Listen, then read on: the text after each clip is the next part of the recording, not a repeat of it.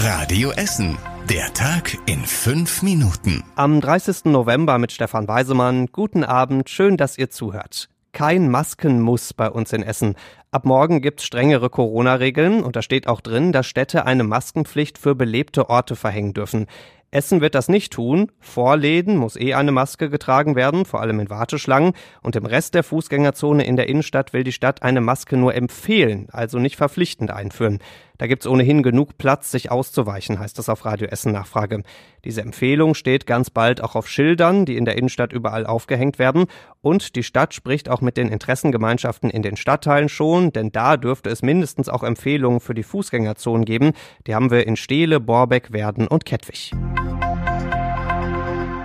Ich habe nur ein paar Freunde eingeladen und der Rest hat sich halt so ergeben. So hat es eine 17-Jährige der Polizei im Südostviertel gesagt. Ein paar Freunde und das Ergeben war in diesem Fall eine wilde Party mit rund 50 Mann und das Ganze trotz Corona. Nachbarn in der Gerhard-Stötzel-Straße hatten sich am Samstagabend beschwert. Da haben die Jugendlichen in einer Dachwohnung gefeiert und unten auf der Straße haben sie auch noch Böller gezündet. Die Polizei ist gekommen, einige sind dann weggerannt, trotzdem waren noch jede Menge junge Menschen im Flur und in der Wohnung drin, mit viel Alkohol und viel guter Stimmung, aber mit wenig Abstand und wenig Maske. Die Polizei hat alle nach Hause geschickt und Andenken an die unverantwortliche Party gibt's auch noch, nämlich Anzeigen wegen der Verstöße gegen die Corona-Regeln. Rund 100 schwarze Säcke voll mit Klamotten, Schuhen, Spielzeug, ein komplettes Müllchaos mitten im Schellenberger Wald. Das war Anfang des Jahres eine der widerlichsten wilden Müllkippen bei uns in Essen.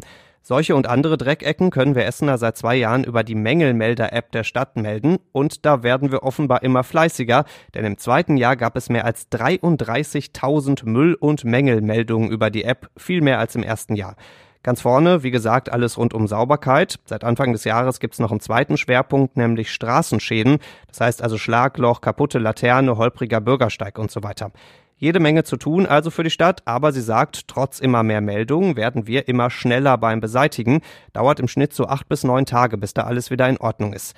Noch besser wäre es natürlich, wenn jeder seinen Müll selbst und richtig wegräumt. Das könnte also auch nochmal eine Meldungsfunktion für die App sein, der Mangel an gutem Benehmen. Verkehrschaos, absolutes. Und ist natürlich auch eine Hauptader hier, also von daher ziemlich nervig. Aber muss ja sein, irgendwann muss es ja gemacht werden. Klar, muss gemacht werden, macht aber auch Ärger. Die Baustelle am Holsterhauser Platz. Da werden die Gleise für die Bahnen erneuert. Seit dem Wochenende gibt's deswegen rund um den Holsterhauser Platz längere Staus. Man kann mit dem Auto nur an der Kreuzung entlang fahren, aber nicht drüber fahren. Heute Morgen im Berufsverkehr ist da rund eine Viertelstunde draufgekommen für die Autofahrer. Immerhin, es kommen nicht mehr allzu viele Tage drauf, denn am Mittwoch soll die Baustelle, beziehungsweise in dem Fall Staustelle in Holsterhausen fertig sein. Und dann dürfen wir heute noch ein bisschen Corona-konform feiern und ihr dürft das auch, denn Radio Essen hat den Audiopreis NRW gewonnen und zwar für die Dankeschön-Sendung für die Essener Krankenhausmitarbeiter.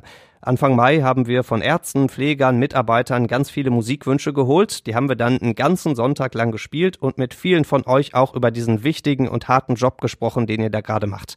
Dafür gibt's jetzt eben den Audiopreis NRW und zweieinhalbtausend Euro.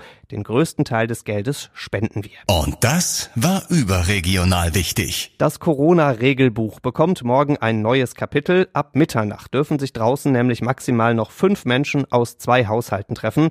In größeren Läden dürfen weniger Kunden sein. Das könnte dann wieder zu längeren Warteschlangen führen.